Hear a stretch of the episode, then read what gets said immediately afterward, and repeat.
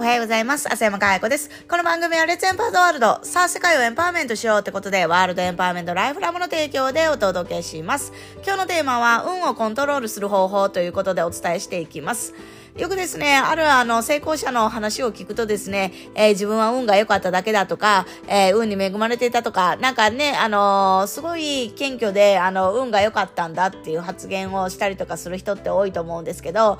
それってたまたま運が良かったっていうような捉え方にあの聞こえるかもしれないんですけど、実はそうではなくって、成功している人ってちゃんと運をコントロールしているっていうことなんですよね。で、脳科学で言われてることなんですけど、運とかチャンスとかっていうのは、成功もそうですよね。えー、別にたまたま偶然やってくるものではなくって、ちゃんと自分が引き寄せれるもので、えー、自分でコントロールできるものだっていう研究結果が出てるんですよね。で、じゃあ、運が、えー、いい人っていうのは何をやっているのか、どうやってその運をコントロールしているのかっていう話になるんですけど、えー、これってもうすごい共通点があって、まあ、運が悪い人を見ていった方が分かりやすいなって思うんですけど、運が悪い人ってどういうことかっていうと、そもそもですね、自分が運が悪い人なんだって思っているっていうことなんですよね。で、いつも愚痴とか不平不満を言っていて、周りから応援とかサポートが得られない。協力が得られない。だから、せっかくチャンスがあっても成功に結びつけることもできないし、そもそもそのチャンスにすら気づけないんですよね。大体、あの、チャンスっていうのは平等に人はやってくるわけなんですけど、そのチャンスに気づけないから平等だとも思っていないっていうところですよね。で、そういう人たちの思考ってどうなってるのかっていうと、古い習慣にしがみついてるんですよね。で、新しいチャレンジをやろうと思った、なんかこれをやろうっていう新しいチャレンジにはすごい否定的で、えー、無難な選択しかしていないっていう。で、うまくいかないこととか他人、えー、あったとしたら、それは他の人が悪いんだとか、環境が悪いんだとか、そういう言い訳を考えてしまってる。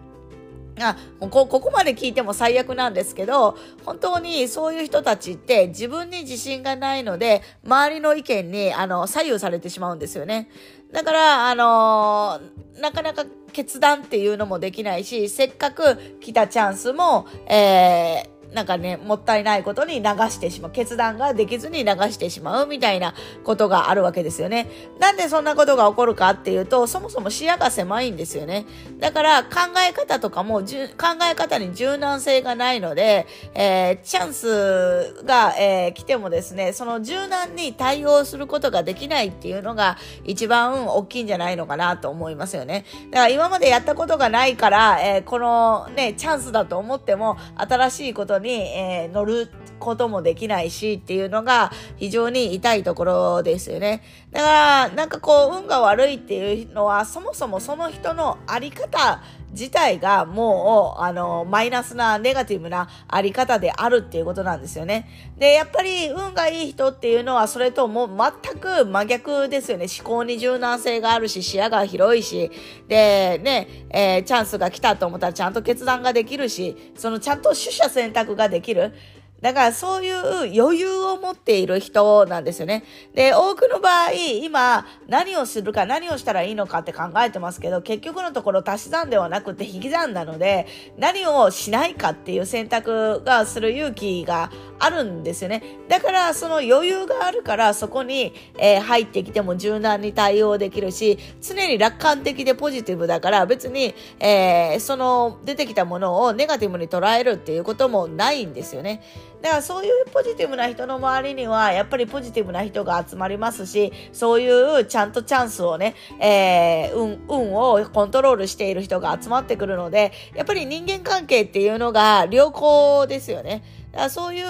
良好な人間関係を長期的に続けていこうみたいな、そういう、えー、ね、短期的にどうこうではなくて長期的にどうこうしていこうみたいな考えも持っているかなと思ってます。だから本当に自分のあり方がその運をコントロールできるかどうかっていうのを決めているので、ぜひですね、自分が使っている言葉であったりとか、自分が普段やっている行動なんかをもう一度、あのー、振り返って考えててもらうといいんじゃないのかなと思ってます。今も今日はね、あの、運が悪い人、散々にこういう人なんだ、みたいな、えー、ことを言ってますから、自分がそれに当てはまってないかっていうの、もし当てはまっていることがあれば、ぜひそこを、えー、ね、除外するだけで自分が運をコントロールできる側に回れるわけですから、ぜひそれをですね、やってもらうといいのかなと思っています。ということで今日は運をコントロールする方法ということでお伝えしていきました。今日も笑顔100倍でいってらっしゃい。